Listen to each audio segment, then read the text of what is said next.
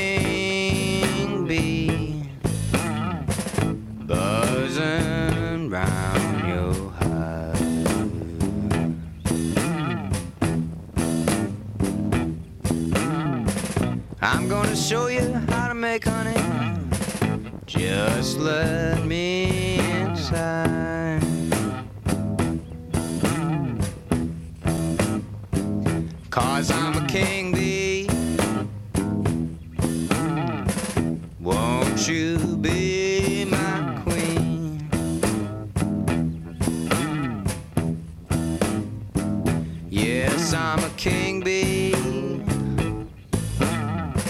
Won't you be my queen? Y comenzamos esta segunda hora en la buena tarde, como siempre, con la selección musical de Juan Saiz Penda.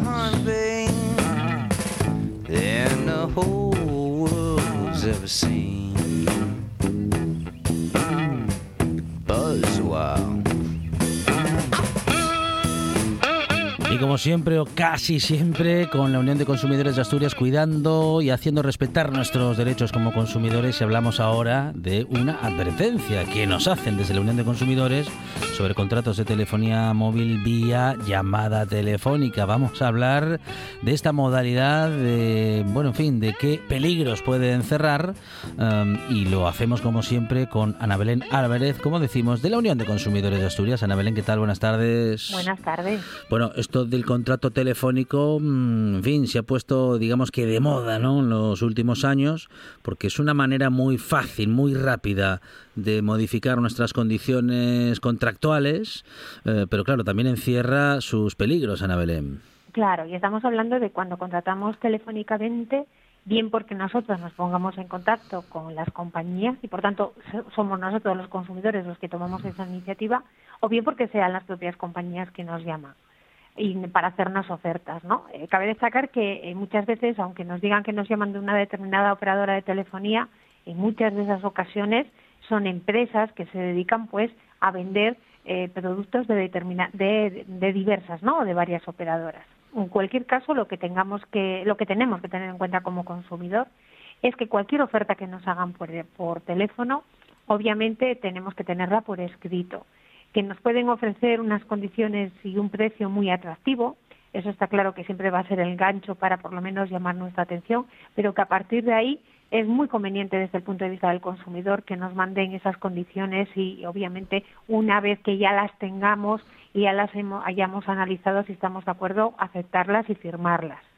Eh, recordar que podemos contratar por teléfono, es decir, eh, una vez que estoy de acuerdo con esas condiciones, me pueden hacer una grabación de voz, pueden así confirmar mis datos personales, incluso el número de cuenta y con la aceptación de las condiciones que ellos me indican en esa grabación ya estaría contratando.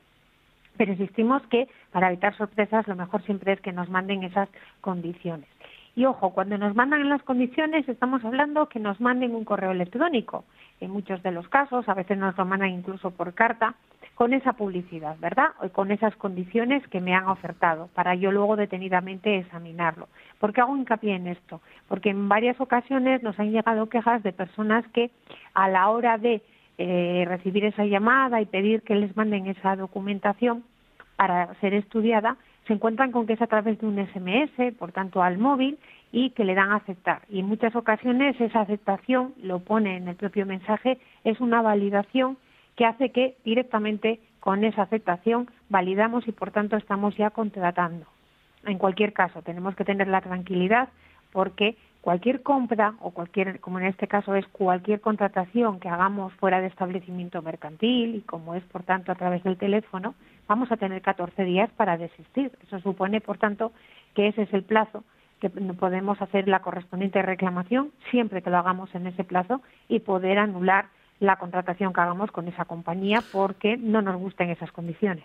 Siempre es conveniente pedirlo por escrito, siempre es conveniente un correo electrónico para poder observar y analizar mejor y más detenidamente las condiciones.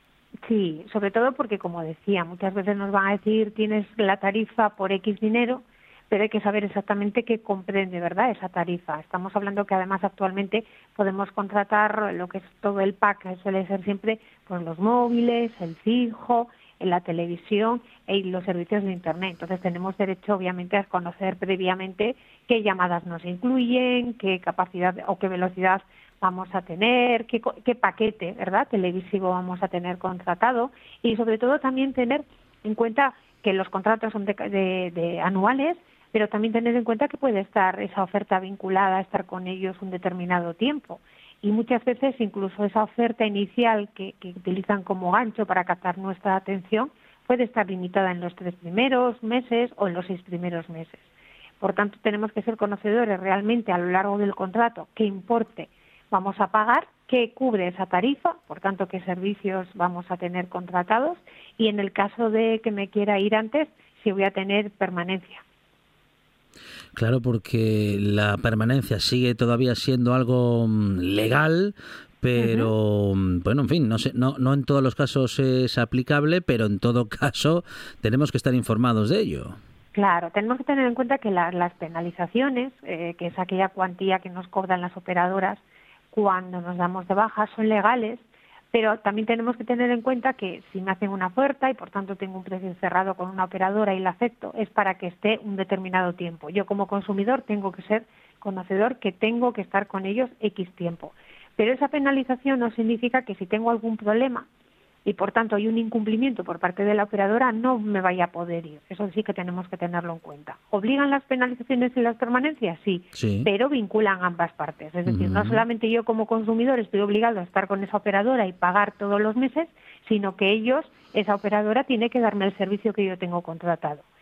Por tanto, si no nos dicen ese servicio, bien porque no aplican la tarifa que yo he contratado, bien porque realmente no tenemos el servicio en, casa y no nos ha hecho la correspondiente o debida instalación, tenemos que hacer siempre la reclamación a la operadora, dejar constancia para acreditar ese incumplimiento. Eso va a ser básico y fundamental.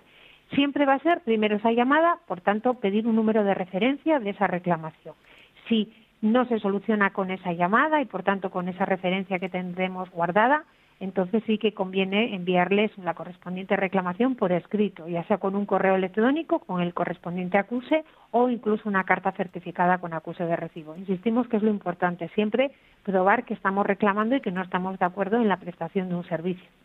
Eso es, eh, porque efectivamente la, mm, digamos que el condicionante de la permanencia, si una de las dos partes no cumple con lo pactado, y en este caso estamos acudiendo al potencial incumplimiento de la compañía, de quien nos da el servicio, por ejemplo, haciendo una modificación unilateral de las tarifas, por tanto de las condiciones eh, acordadas o cualquier otra de las condiciones, no solamente el precio, sino también eh, bueno, el tipo de cobertura, el tipo de información eh, o, las llamadas, la cantidad de llamadas que, que se nos brinda, en fin, no hay ninguna modificación unilateral que la compañía pueda hacer salvo que lo comunique y si lo comunica de manera fehaciente y nosotros lo aceptamos o incluso no contestando, digamos que, en fin, dejamos pasar el tiempo eh, y nos damos aún así nos podemos dar por comunicados o porque claro, muchas veces las compañías envían una carta y nosotros no siempre hacemos caso a esas cartas que nos envían porque como no sea una carta certificada, posiblemente no le hagamos caso si no es una factura. Ah, ¿Qué pasa en esos casos en los que la compañía nos informa pero nosotros no nos enteramos? Claro, eh, nos tienen que informar por escrito, eso está claro, en mm, relación a mm. cualquier cambio unilateral, ¿no? Eh, cuando llega la subida o la actualización de los precios por el IPC o porque hayamos cambiado algún tipo de, de descuento. Siempre y con una antelación debida de más de dos meses a la finalización del contrato para que nosotros tengamos tiempo, obviamente, de aceptar o no. El problema que nos encontramos en la práctica es que la ley no establece que sea una comunicación fehaciente. Claro. Entonces, en la práctica, eh, sobre todo, eh, que la mayoría de los casos, ¿verdad? Ya ni siquiera recibimos las facturas en papel, las tenemos en la aplicación. Sí. Y en tanto que está en la aplicación, eh, muchas veces no, porque andamos a carreras, nos encontramos que entramos directamente y vemos que tenemos la factura por un total. Y como coincide el total, no miramos más. Bueno, Claro. pues conviene, desde luego, descargarnos esas facturas, examinar que realmente cumpla y, desde luego, en todo caso, siempre conservarlas, ¿no? Eh, es, lo que sí están obligados es que nos incluyan esas condi- ese condicionado, esas nuevas condiciones o esa modificación en un papel aparte de la factura. Por tanto, si recibimos la, el, el- perdón, la factura en papel, bueno, tendremos que tener la factura, pero también un folio aparte, no en la letra pequeña de la propia factura. Eh, el problema es ese, que, no te- que la ley no les obliga a que sea de forma fehaciente. Deberíamos también tener un correo o en la aplicación un aviso de ese cambio. Desde luego, en el cualquier caso, si yo tengo aplicado una tarifa y de repente me encuentro con que me lo han subido y que no he recibido esa comunicación, tenemos que dirigir la reclamación y es en este caso la operadora de telefonía quien tiene que probar que sí me lo comunicó con la debida antelación. Por eso, sobre todo, si no recibimos las facturas en papel, lo tenemos todo en aplicación, conviene de vez en cuando siempre examinar al detalle tanto la factura como cualquier comunicación que nos hagan.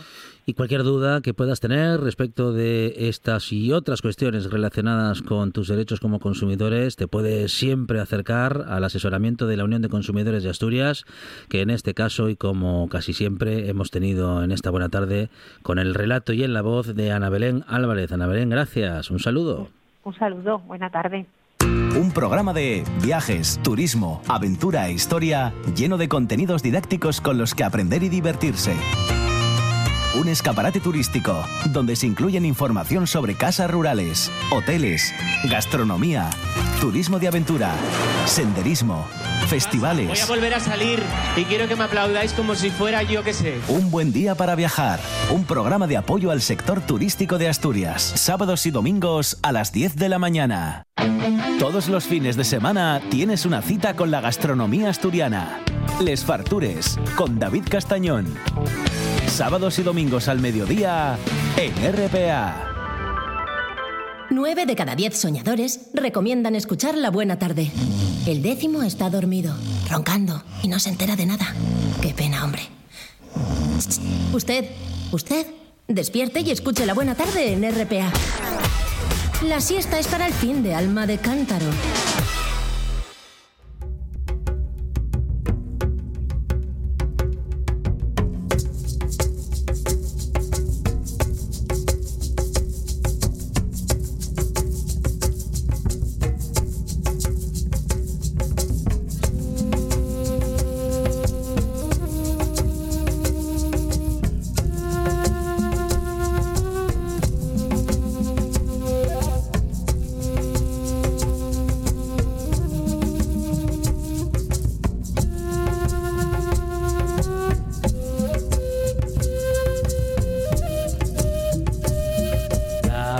Los argonautas con Ángel Galicia como guía de excepción nos llevaba la semana pasada a Guatemala y nos quedábamos en Chichicastenango. Vamos hoy a continuar ese viaje porque la ruta sigue. Ángel, ¿qué tal? Buenas tardes. Buenas tardes, queridos amigos. Bueno, en la, cul- en la cuna de la civilización maya estamos y seguimos, Ángel. Eso es, eh, estuvimos comentando la semana pasada eh, la primera parte del periplo que nos llevó a, a Guatemala, que el, el corazón del mundo maya, eh, el centro de Mesoamérica, el centro donde más vestigios quedan de, de aquella perdida civilización. Y llegamos después de pasar por, por Antigua, por el sitio arqueológico de Ixinché y Chichicastenango. Aquí nos quedamos, en. Chichicastenango. Sí, sí, sí, sí. ¿no? Eso es. Y desde aquí seguimos viaje. Bueno, ¿cómo, cómo fueron las cosas allí? Porque lo que re- recordamos eh, en Chichicastenango eh, fue la anécdota del volcán. En Chichicastenango eh, les comenté que, llegamos un día de mercado. Sí. que tiene uno de los mercados indígenas más, el más importante, el más importante de. De Centroamérica. Y que tiene una iglesia muy curiosa, Mm, la ah, iglesia sí, de... sí. La iglesia ahumada, La digamos. iglesia ¿no? ahumada Sí, de, Santo Tomás, donde los chamanes queman copal mientras recitan eh, oraciones en su idioma, en, en el Ujú. idioma quiché. Ujú. Y es un sitio que realmente sobrecoge. eh, es decir, ahí ves eh, mucha fuerza, mucha espiritualidad, ver mucha energía, ver mucha fe, mucha, mucho fervor, ¿no? Y cuando uno entra en estos sitios de tanto fervor, independientemente de, de tu religión y, y de tus creencias, pues lógicamente primero tienes que hacerlo con respeto y seguramente pues te afecta, ¿no? Porque esas energías afectan a- al ser humano. Claro que sí. Entonces ver ver personas que están haciendo un sacrificio por lo que sea, ¿no? Un, me refiero a un, un, eh, por ejemplo, unas señoras que iban andando de rodillas por todo el templo, ¿no? Haciendo una penitencia por algo que les hubiera pasado, pues a tu lado, ¿no? Mientras estás sentado recibiendo una explicación de qué es el templo, pues te dejaba un poquito tocado, ¿no? Eh, a mí ya digo que Chichicastenango me, me sorprendió en- por, ese, por ese mismo, por el misticismo y por la fuerza que desprendía y, y por el mercado que es impresionante. O sea, eso es una cosa, es una especie como de, mm, eh, como si fuera una Medina árabe, ¿no? ¿eh? Mm, como las que hemos visto pues en, en Marrakech o así.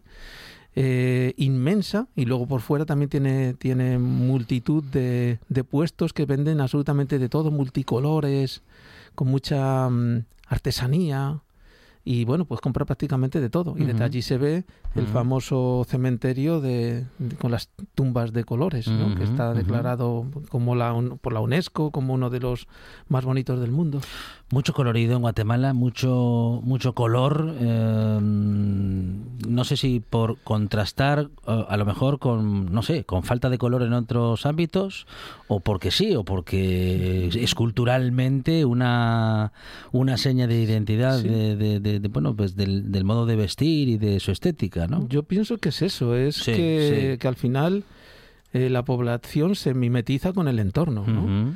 Y un país con tantos colores, Claro, con tanta claro, claro. biodiversidad, es un país que está entre los 20 con más biodiversidad del planeta, ¿no? Eh, vamos a, a tener en cuenta que tiene que, que tiene orillas en los dos océanos, ¿no? En el en el Atlántico y en el Pacífico, que tiene sierra, que tiene volcanes en erupción, que tiene unas selvas muy densas, claro, es, animales, eh, plantas de colores, entonces todo es muy colorido. La vestimenta de, de los de los indígenas, que además de pueblo en pueblo cambia.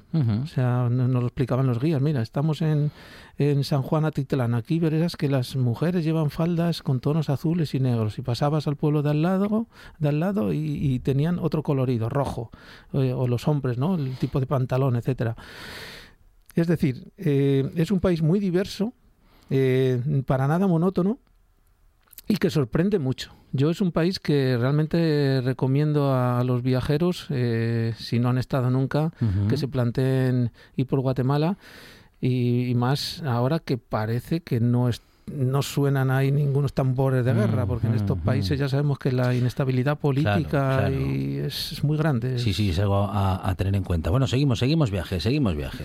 Bueno, pues eh, terminada esta primera parte del viaje de, eh, que hicimos en Chichicastenango, viajamos hasta mm, ya hasta el Petén. Eh, Petén es las tierras bajas, es las tierras eh, de selva, del, del bosque tropical.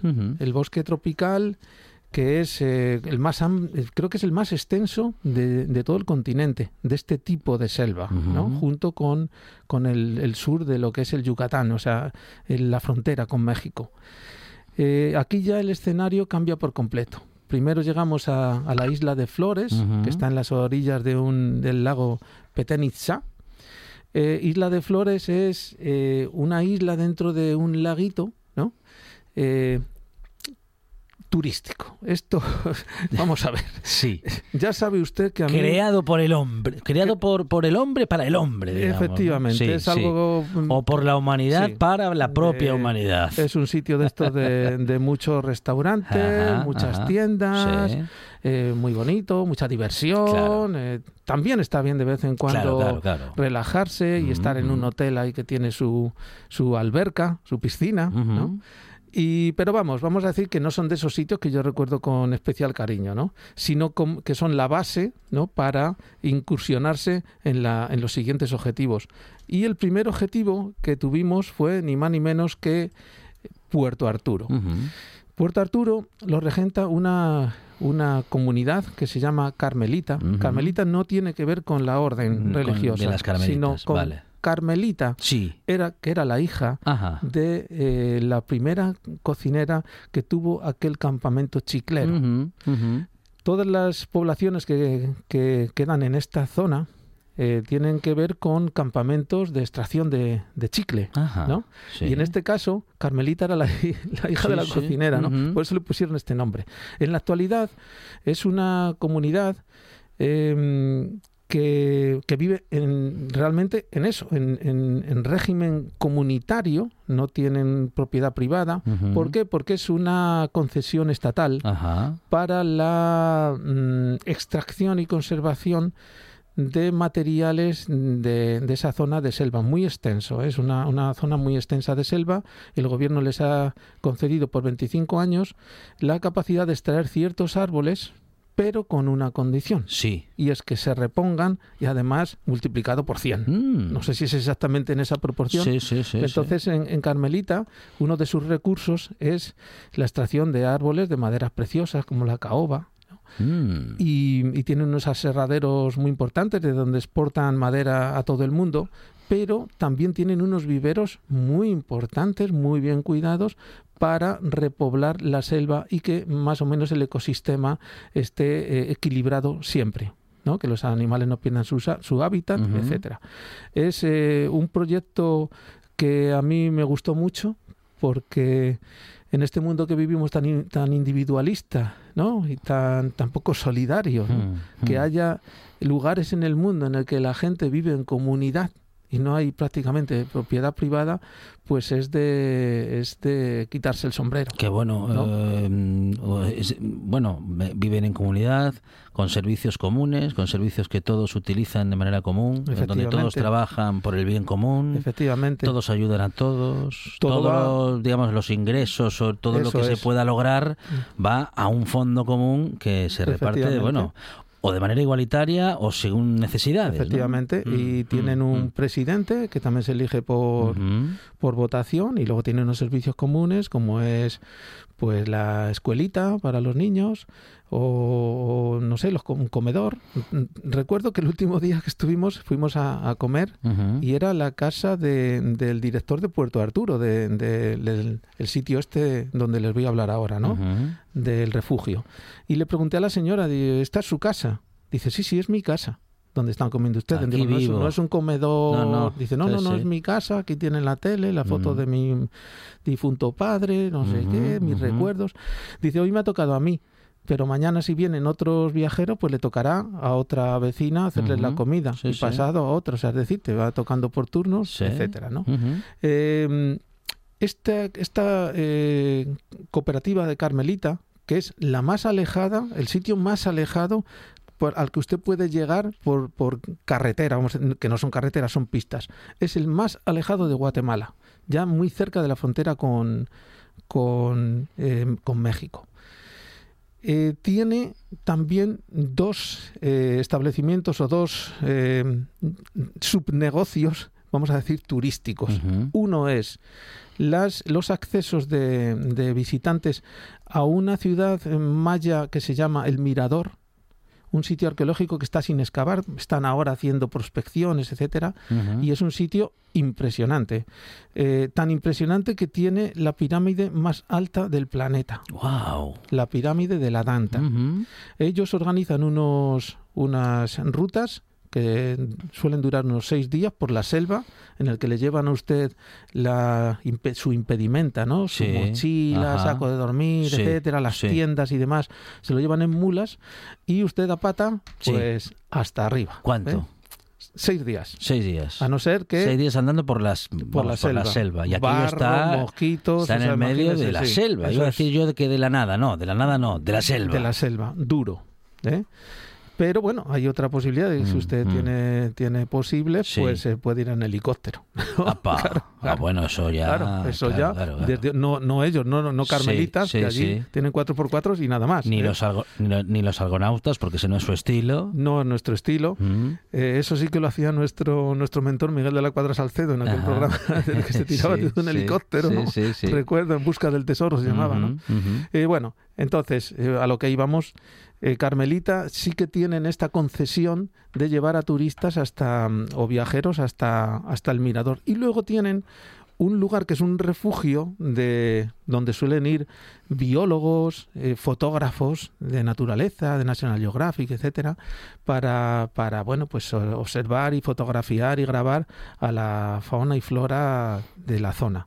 Es un sitio que tiene como cuatro habitaciones, tal, donde nos tuvimos que que bueno pues juntar ahí para, para ver cómo nos acoplábamos en tiendas de campaña que nos pusieron etcétera pero un sitio al que se tarda en llegar desde, desde la isla de Flores cinco horas en, en un 4x4 imagínese usted la paliza no de saltos charcos ujú. averías se nos se nos se nos rompió un coche en la mitad del camino pero bueno allí están hechos a todo ¿eh? bajó el chaval Sí. quitó la rueda, quitó el otro otra rueda, pum pum, ese que se va líquido de freno, sacó un alambre, cortó con no sé qué con el martillo, pum, le, le puso ahí una cosa en la fuga y tiramos. Y ¿no? lo arregló. Allí tienen Por que. lo menos para que funcione. Sí, ahí tienen que, que autoabastecerse de todo. Sí, sí. Y ser, Hasta- y ser, y ser, cre- y ser creativos Y también. ser ¿no? muy creativos, Sí, lógicamente. Sí, sí. Y en, en Puerto Arturo estuvimos tres días.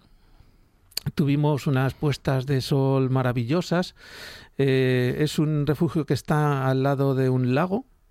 Y el lago también, dentro del mismo lago, hay una pequeña isla que, t- que tiene una sorpresa.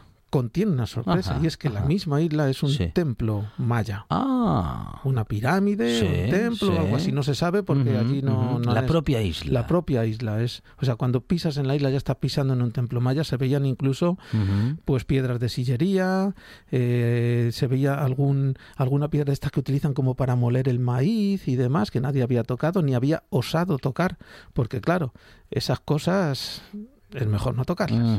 No hay que tocarlas y además eh, vamos a decir que por misticismo y por otras cosas yo no las tocaría. Ya, sí, ¿Eh? sí. Dice, yo... mucho no creo en esas cosas, pero deja la piedra allí que tampoco Sí, sí. vamos a andar ahí tentando la suerte, ¿no? Pues esto, este, este sitio que está a 22 kilómetros de Carmelita es donde, donde pasamos unos días maravillosos, nosotros solos. Como anécdota decir que éramos los primeros españoles que iban a este sitio, eh, porque preguntamos, dicen, no, no, aquí como mucho vienen tres, cuatro personas, pero un grupo de 20 es la primera vez Sí, que vienen, sí. y españoles son los primeros que, que- que aparecen por aquí. Y dijo uno, no, aquí, aquí como mucho catalanes. Y, y bueno, pues eh, Mm, estar en mm. un sitio tan tan recóndito, tan Mm, auténtico mm, mm. y ser los primeros españoles que van, pues Qué es- bueno, eso, es, bueno, eso es uno de las de los motivos de, de- de estos viajes realmente, ¿no? Eh, tengo un muy buen recuerdo de, de Puerto Arturo, lo recomiendo también por si alguien tiene pensado hacer un viaje para esa zona y seguimos en contacto con ellos porque, bueno, pues nos interesa mucho esa iniciativa, a ver si podemos apoyar en algo. Eh, cuando planteamos el viaje, se me ocurrió, ya se me ha ocurrido otras veces el, el contactar con la comunidad para, para saber cuántos niños tienen y llevarles material escolar. Qué bueno, ¿no? sí, sí. Entonces, en nuestras maletas hemos estado llevando durante todo el viaje, porque esto fue casi al final, eh, material diverso, ¿no? Desde libros, cuentos, eh, lápices, gomas, yo qué sé, de, de todo. Había aparecido la generosidad de los argonautas no tiene no tiene límite Y, y esta cosa que pasa en el día que íbamos a entregarlo con los profesores, ¿no? Pues yo quería hablar con los profesores antes para hacer algo que no sea que han venido los Reyes Magos y nos han traído esto que han Claro. aparecido, ¿no? A mí Alguna preguntina de historia, Sí, de... o sea, la, ¿eh? la- Claro. la idea mía Claro. era hacer un concurso con sí, los sí, niños, alguna cosita así, pero Vale, vale. pero cuando llego, pues me dijo el, el- el Mm, presidente de la comunidad, pues no han venido los maestros hoy Claro. porque tenían una reunión no sé dónde. Y, "Ah, ¿y no hay Ujú. escuela? Y dices, no, Mm. pues no han venido, vendrán esta tarde.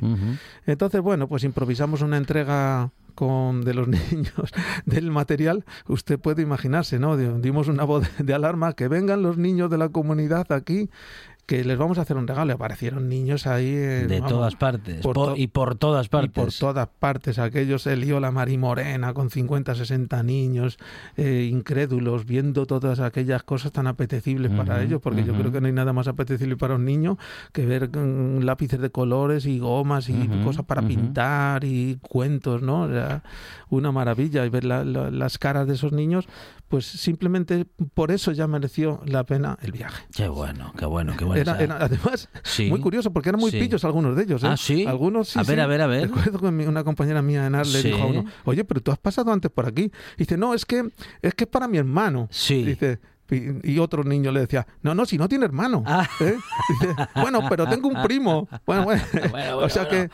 que... Eh, la- Vamos, que, se, que, que saben buscarse la vida también sí, bien, sí, sí, ¿no? la- los Sí. niños de la selva también son pillos. Sí, ¿eh? bueno, y simpáticos como tiene que ser un niño. Ahí está, muy bien, muy bien. Y- Bueno, creatividad, creatividad también para eso. Entonces, bueno, pues esa es otra de nuestras vertientes, ¿no? El, el pasar, Ujú, no como, como alguien que no deja huellas, sino, bueno, pues que se acuerden de nosotros, que vez vinieron un grupo de españoles que están medio locos y Mm, trajeron aquí no sé qué y mm. fueron a Puerto Arturo, fíjate a Puerto Arturo, que no, que no va allí nadie, pues ellos se fueron, tal. Ese es un poco, ese es un poco el viaje de ida y vuelta nuestro, ¿no? O sea, que, que queremos también dejar algo y traernos algo, ¿no? O sea, que, sea un 50-50, ¿no? Mm. Y se trae mucho una argonauta de ese viaje porque las experiencias son únicas e irrepetibles. Nos queda todavía un poco de relato y si a Ángel Galicia le parece bien, podemos emplazarnos para terminar el viaje en los próximos días, en la Sí, sí, próxima yo- semana. Sin problema, porque nos queda además Mm. del viaje, pues no digo la parte más importante, porque todas son importantes, no Mm, puedo desdeñar mm, una de otra, ¿no? Cada una tiene su, su importancia y su intensidad, pero claro, nos queda Uasaktún, la ciudad arqueológica de Uasaktún, y Tikal, ni más ni menos. La emoción de viajar, la emoción de conocer eh, mundo, de conocer gente, de claro, de tener una experiencia de esas que te cambian la vida, eso es eh, la aventura de los argonautas, eso es el proyecto Argo que Ángel Galicia eh, desarrolla y comparte con nosotros en esta buena tarde. Qué emocionante viajar por en la radio y con el relato de Ángel Galicia. Ángel, muchas gracias. Muchas gracias, hasta la próxima semana. David Rionda, Buenos días, Asturias. Arranca. Rubén Morillo Muy buenos días. y toda su tropa de liantes Buenos días. Esperemos que por fin haya vida inteligente en la Tierra. Desayuno con liantes, una vuelta de tuerca a la actualidad. Quiero hablar de Arevalo, por favor. no te callas? Desayuno con liantes, con David Rionda y Rubén Morillo. De lunes a viernes a las diez y media de la mañana. RPA. La radio autonómica. ¿Es un documental sobre lobos? No, hija, no. ¿Es una película de terror? No, hija, no. Entonces, ¿qué es? Como no se hace con él, porque lo, lo había primero, o sea, yo- se quedó como para. Noche de Lobos. Tu lugar de encuentro con el rock and roll y el heavy metal en RPA. La madrugada del domingo al lunes de 12 a 2 de la mañana. Noche de Lobos. Que, que vengan, que vengan. Y como lo habían venido todos, se guardó al más pequeño, pero no lo había devuelto antes, porque se lo había traído.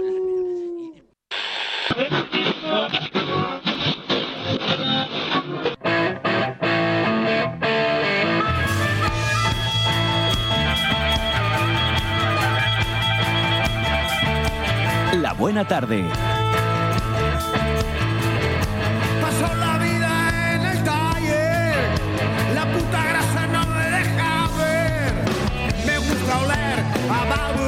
Pues últimamente somos muchos los que pasamos el día en el taller, Monchi Álvarez. En es, el lo taller. Que, es lo que tiene tener coches antiguos o coches con unos años que, claro, cada poco. ¿Y se encuentran las piezas o tienen que venir de Alemania? Depende, claro, es que no, bueno, de Alemania. Ya no vienen de Alemania. Italia. Ya vienen de o- Taiwán. O de Cañamina, cuando, cuando se puede o cuando hay suerte.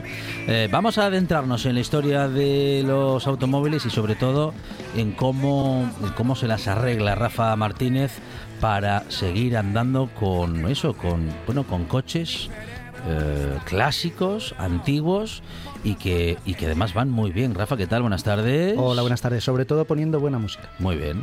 Eso siempre. Claro. Eso es importante. Sí, Eh, eh, pas- ¿Tiene pasacasete en el...? Sí, sí, tengo cassette, claro, casete. claro, claro, por supuesto. Vale.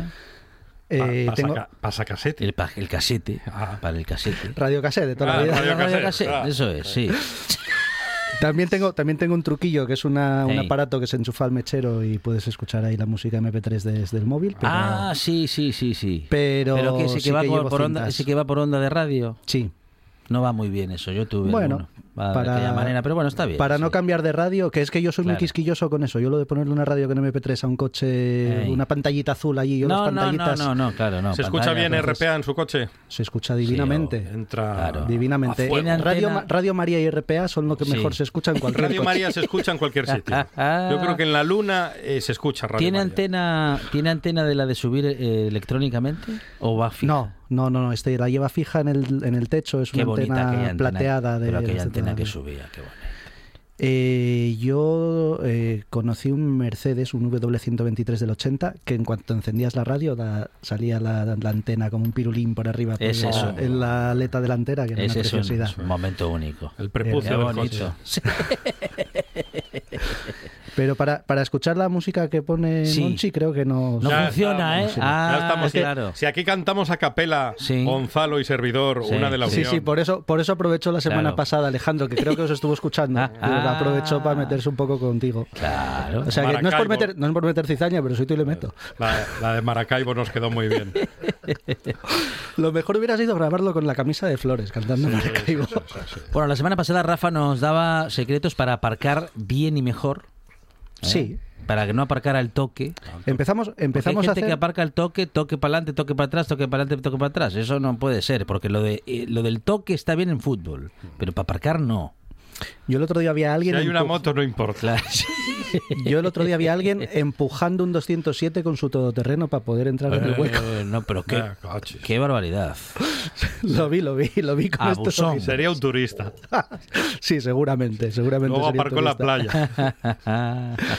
Pues sí, eh, la semana pasada empezamos a hablar de la diferencia entre conducir un, un coche como los que conduzco yo normalmente claro. Y eh, una nave de Star, de Star Trek como Claro. la que conduce el resto de la gente. O sea, por ejemplo, con o sin dirección asistida, por ejemplo. Con o sin dirección asistida, Sí. con o sin eh, aire acondicionado, por Ah, ejemplo. Hoy ah. vamos a hablar de, vamos a empezar por el aire acondicionado. Sí. Creo que, que Juan tiene algo ¿Sí? que ponernos. No me diga. Ah, sí. Relacionado me con el gustó, aire me gu- acondicionado. Me gustó lo de poner audios la semana pasada. Ah, le gustó. Vamos a ah, poner pues sí, que en la radio se usa mucho eso. ¿eh? ¿Qué va a poner? ¿Qué culpa tienes tú si ya naciste acelerando? Si con el chupete eras la más rápida del nido. Nunca hubo asientos más anatómicos. Ni tacatá con mayor equipamiento. Si hasta los niños te miraban en el cole. ¿Qué culpa tienes tú de que te guste lo bueno? Ahora, con aire acondicionado gratis. Renault 19. ¿Qué culpa tienes tú de que te guste lo bueno? Desde 1.390.000 pesetas. Un millón trescientas mil Por pelas. favor, nos están, nos están timando. Un, ¿eh? Nos están timando. Ya, ya, no. Un Renault 19. Sí, no, pero. Siete- Ve, 7.000 no, pero- euros No, pero ¿qué? Pero de aquella, el Renault Ya, 19. de, de aquella, pues, y mire los precios de ahora. Sí, sí, sí, no, por eso es que Y mire los sueldos de ahora. iba a que sacar la tampoco cuenta. Yo no sé hay tanta diferencia. esta publi de cuándo es, pero bueno. Esta el- publi es de 1992. Del 92. Era El año estreno- mágico. El estreno del Renault 19 fase Sí, 2. Sí. Y la traigo... eh, Millón cuatrocientos siete mil euros. Más o menos, Por sí, ahí. algo más de 7.000 euros. Y la traigo precisamente porque, mm, bueno, yo no tengo aire acondicionado. Sí. Mi coche es del 86, ya lo sabéis. Mm, Por tú eso va en posible- camiseta siempre. Por eso, tú posiblemente tengas y a lo mejor no lo puedas ni cargar Ah. porque tu coche tiene que alrededor de 15 años, un poco sí. más. Bueno, los coches de hace 20 años hay muchos que ni se pueden cargar No se porque pueden. cambió, cambió el tipo de gas y... No me diga, y- ¿en serio? Sí. Y no se pueden cargar salvo Ajá. que consigas encontrar un taller que Sí, sí. todavía no se haya deshecho de la máquina antigua. Y eh, realmente Sí. eh, traigo este anuncio porque para enfatizar en el hecho de que el boom del aire acondicionado en este país nuestro empezó alrededor de 1990. Ujú. En los años 70 el primer Cuando dejamos de coche- ser pobres, más o menos. Sí, ¿no? más o Sí. menos. Cuando, o cuando nos creímos que íbamos Que a éramos- dejar de ser pobres éramos porque iba a ricos, llegar sí. Barcelona 92, Sevilla Sí. 92, no sé Y cuánto el grifo de 92. Europa y, sería luego abierto. llegó, y luego llegó el 93. Eh, eh, ahí, Exactamente. ahí le ha dado. Sí, sí, sí. En el 92 el emérito era campechano. A partir del 93 ya... Sí, el bribón solo era el barco. Sí. Entonces eso, el boom del aire acondicionado, el, la- el llegar el aire acondicionado a las gamas medias y bajas de los coches en España fue en torno a 1990 hasta 1995 más o menos. Había muchísimos anuncios de coches con aire acondicionado gratis, aire acondicionado o descuento equivalente para el que no lo necesitaba Ah, como yo. Sí. o cosas por el estilo. ¿Y en qué cambia la conducción de un coche que tiene o que no tiene aire acondicionado? El consumo. Cambian el consumo, La potencia del motor. Cambian que el aire acondicionado, si el coche Sí. es eh, un coche con poca potencia, pues eh, No te, re- tira. te resta incluso más. No tira ni vamos. Pero también cambian algo fundamental, Ajá. que es que los que no tenemos aire acondicionado preferimos viajar de noche. Ah, claro, claro, claro. claro. Y entonces, y cuando... Es verdad. Claro, Claro. es mucho más cómodo viajar, salir temprano por la Mm, mañana. Sí, eh, Así se hacían los viajes antes. Claro. Claro, sí. para no pillar atascos también. sí. Pero sobre Sí, que todo eso- porque... Que en el por- momento en el que lo piensan 3.000 personas a la vez... Ya se- ya- ya hay atasco, ya pero atasco. bueno. En agosto, saliendo de Madrid. Sí, sí. O encima de Villa. En agosto No, encima de por Villa favor, también pasa. Por favor, viví un embotellamiento este año. Vienen con sus costumbres los madrileños. Embotellamiento de personas. No, no, en la calle Honesto Batalón, Sí, no. coches y coches y coches No pitando. Y se bajó uno con el chándal del Real Madrid. Aquello fue. Qué momento. ¿Qué momento? Le dije al municipal, póngale Sí. una multa, por favor. A ver, se empieza asfaltando la cuesta al Sí, cholo y se sí, acaba sí, así. Claro, claro, claro. Bueno, a ver, el aire, Tremendo. el aire acondicionado en... Bueno, pues el caso es que entonces, por eso Y su efecto. preferimos viajar de noche generalmente. Y si no tienes más remedio que usarlo de día, yo trabajo con el coche a Claro, diario, Sí.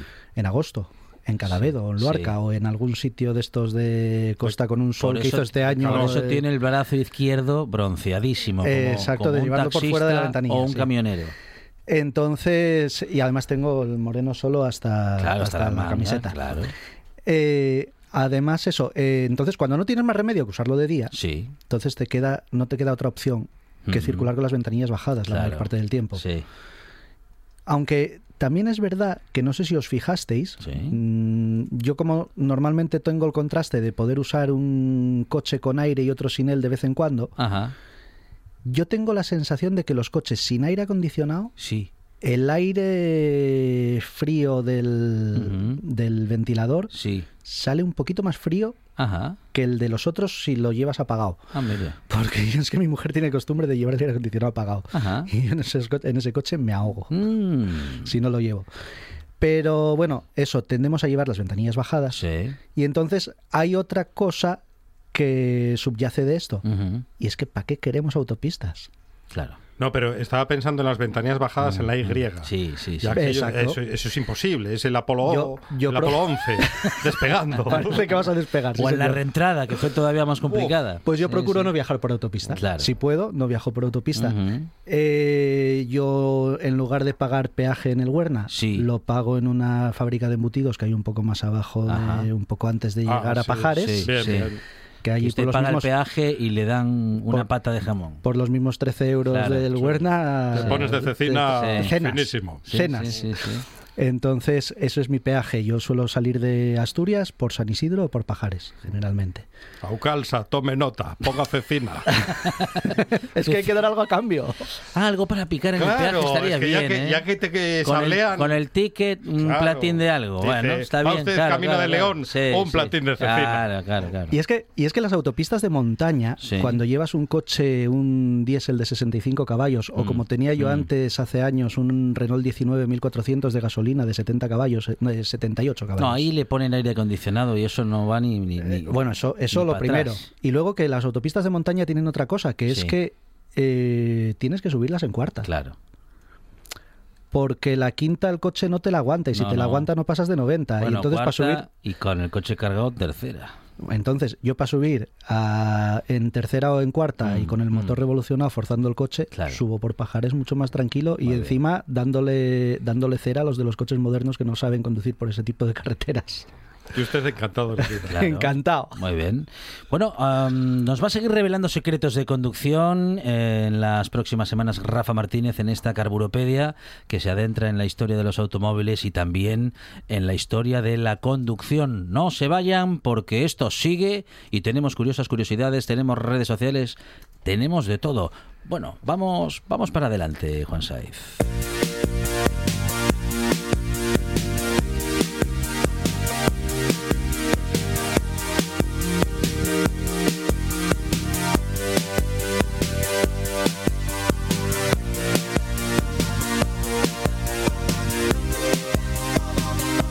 Curiosas curiosidades que llegan con Gonzalo Camblor. Gonzalo, ¿qué tal? Buenas tardes. Hola, buenas tardes Alejandro, Rafa, buenas. Monchi. Juan, buenas tardes a ¿Ya, todos. ¿Ya pagó el peaje? Pues Sí, tenemos peaje en la redacción ahora para entrar al estudio. Sí, sí. Eso es. Lo que pasa que, bueno, siempre Claro. compensa con algo más. Eh, No- la, de- la no de pasa nada. Maracaibo hablando de peaje otra vez. si un día he de morir, Sigo arrepintiéndome. aquí en Maracaibo. Bueno, vamos a empezar. Hoy empezamos con las con las fobias, que la semana pasada se nos quedaron un poco en el tintero. Muy bien. Hipengifobia. ¿Y Perdón, sí. perdón. Hipengiofobia. Hipengiofobia. Miedo a la responsabilidad. Ah, bueno.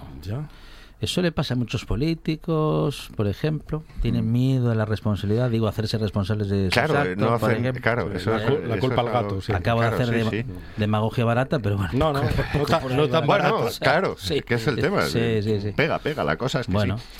Eh, otra, megalofobia. Bueno, también hay, también hay gente que sin ser políticos, Bueno, sí, sí, sí, sí, sí. con más de 40 no se hacen cargo de nada. sí, se llaman andana. Sí, sí, sí, sí, sí. Bueno, pero a la cabeza lo primero que viene es... Y la culpa siempre el es de los tiene- demás. Claro, sí, sí. Bueno, Sí, bueno, sí. bueno. A mí lo primero que me vino a la cabeza fue un político acabando la, leg- la legislatura en un Sí. chigre. Ajá. ¿Y eso? Uno que tuvimos Sí, hace, sí, hace sí. unos años, Monchi se acuerdan. Sí, me acuerdo, me acuerdo. Un tal Bray. Ah, la moción a la que no Sí, ha la moción del whisky. Quiso asistir y tal. Bueno, bueno. Vale, vale. Bueno, decía, megalofobia. Miedo a las cosas grandes. Ajá. Megalofobia. Vale. Esta es curiosísima. Ah, En casa no tenemos ese problema. No, ¿verdad? No tenemos nada grande. ni para lo bueno ni para lo malo. Y esta es curiosísima. mm, Ostraconofobia. Anda. Uy. Sí. Miedo a los crustáceos. Ah, no me diga. Pero, por favor. pero ¿Verdad? ri- con lo ricos Menu- que están, menudo miedo. están sí, sí. buenísimos. entre Sí, sí. son ricos y- Menudo y, miedo. algunos son también simpáticos. Como pues, para pensárselo. Pero el No, primero no, que se no. comió un centollo le Sí, echó sí, valor. ¿eh? tuvo, tuvo fame. Sí, eso también es cierto. Y creatividad también. Sí, sí. Sí. Como una araña, pero en el agua. No. Que Feo es, pero me lo voy a comer. Pero el de los, Eso sí, sí. el de los oricios peor, ¿eh? Sí. ¿Y el del pulpo? También, también, también. Que aquello se pudiera comer. ¿Y la lenteja? ¿Quién lo iba a pensar? La lenteja, el de la lenteja estaba muerto de fame. Y además el del pulpo, ¿cómo tuvo la idea de dar esos golpes antes de Claro. cocinarlo? ¿no? ¿Cómo Sí. se le ocurrió la idea de voy a dar aquí Son muy caña? listos los Sí. pulpos, entonces hay que tirarles un cubo de Rubik y salen a hacerlo. del pedrero. el pedrero sale y de ahí el- No, está más rico. La trampa porque- fácil, Está ¿no? más rico porque lo, co- lo- si lo cocina pensando, está mejor. Claro. Ah, Pensan- bueno, sí. Pensando el pulpo. Pensa- claro, está, Claro, si está por con eso el lo rubio, de- está ahí. claro, está entretenido y tal. Claro, claro, claro. Claro, no, no, está bien, está Está, bien. está más relajado hasta otras cosas. Bueno, eh, voy a comentaros ahora un personaje muy curioso de Williams, William A. Bullock. Ujú. Eh, nacido en 1813 y fallecido en 1867. Abuelo de Sandra Bullock. Visa- no, bisabuelo, bisabuelo no, en este caso. No, no, aparte tampoco. que la A de en medio eh, ya cambia, porque hay muchísimos William Bullock. Ah, ¿sí? No- sí, sí, muchísimos. Cuando te pones a buscar, Ah. hay unos cuantos eh, que se apellidan así. En este caso no, no, No, tiene nada que ver. Nada que ver con Sandra. Es un inventor, o fue, perdón, mejor dicho, un inventor estadounidense eh, que es el responsable del invento de la imprenta rotativa Ajá. rotativa. Ajá. Y ahora veremos por qué es rotativa rotativa. Eh, el hombre eh, fue huérfano siendo muy pequeño, fue criado por su hermano, con el que trabajó como maquinista y en una fundación de hierro. ¿Por qué cuento esto? Por eh, la parte mecánica. Él aprendió en estas cosas y, aunque llegó a regentar una tienda de máquinas, donde patentó la prensa de heno y algodón, o una sembradora de semillas. Por eso decía lo de practicar con las máquinas, en mecánica, en fundición y tal. Pero acabó trabajando en la prensa escrita. En aquel momento, eh, la imprenta rotativa giratoria fue inventada por Richard Mark Howe en 1843. La curiosidad de esta eh, imprenta es que el papel entraba y salía a mano. Metías la hoja, bajaba la prensa, que era rotativa ya, pero mm, metías el papel y Sí. tenías que sacarlo. Sí, sí, sí. Y se metía por eh, láminas, eh, perdón, láminas no, eh, ¿cómo se llaman? Por rollos. No, no, al No, revés. por planchas. Por planchas Sí, de, sí, de sí. papel, hojas grandes de papel. Entonces, eh, Bullock aplicó los rodillos no solo a la parte de imprenta, sino también al papel. Y además metió la cuchilla para cortar las hojas después. Es decir, todo pasaba por rodillos. Con eso, además, pudo hacer la impresión de las dos caras a la vez. Ajá, ajá. Al ser todo mecánico, eh, pasamos de 300 hojas impresas por hora a 12.000. ¿Y ponía grapas como en el ABC o no? Eso ya. Claro. No, claro, en las grapas- 1840 y No, tantos. no, no, es muy práctico. Lo, de, de- lo del ABC es lo único bueno que tiene ese periódico, que son las grapas. Sí, no se desparrama para todos lados. Eso sí, Sí, sí, que es sí. cierto, que después no hay quien lo cuadre. Bueno, pues en 1867, Bullock estaba instalando y regulando una de sus máquinas en el Philadelphia Public Ledger, se hizo muy famosa y corrió, o sea, y, y enseguida se extendió, cuando quedó atrapado por una pierna en medio de los rodillos y las heridas que tuvo a consecuencia eh, se gangrenaron y se murió a los pocos días. Es la curiosidad de que un inventor haya sido asesinado, aunque sea entre comillas, por su propio invento. Lo cierto es que después ya ves que la, la imprenta pasó por muchísimas cosas y siempre mejorando y siempre añadiendo detalles. Bueno, vamos ahora con una expresión, salvarse por los pelos. Por los pelos, eso es. Por los pelos. Sí. Eh, evidentemente ahora mismo es salvarse por muy poco, pero el origen es marinero. Ajá. Los marineros que no Sí. sabían nadar, que se caían al agua, todavía tenían la esperanza de que los salvaran cogiéndolos del pelo. Por eso los marineros Ah. Sí, tenían el pelo en las largo. películas y en esa época Sí. y tal tenían el pelo largo. Claro, claro, claro. En el peor de los casos, te cogían del pelo. En alta mar yo estoy perdido. Bueno, ya sabiendo nadar, Ah, sí, ¿verdad? eso sí. Dice, Es que "Co- es eso. cógelo por los pelos. Ah, no, que es Monchi. No, deja, deja. Espere, espere, que, que aquí los Dice, tengo largos. Nada, nada, dice. Eso te iba a decir. Tírale Hay más algo, sitios que la tírale cabeza. algo para picar esta noche porque Espere que me quito el traje de no baño. se va a poder subir. Tira de aquí, no, no, no de allí. bueno, pues eh, la verdad es que me parece un, un origen muy literal, a pesar de que después, con el paso de los años, se cambia de esta manera. ¿no? No tenemos tiempo para más, Gonzalo Cablor. Muchas gracias. Final Siempre del programa y llega Arancha Nieto con el directo Asturias para recorrer todo el territorio. Nosotros decimos que hasta mañana y mañana con programa especial aquí en RPA del Día de Asturias. Con más buena tarde. Y más radio.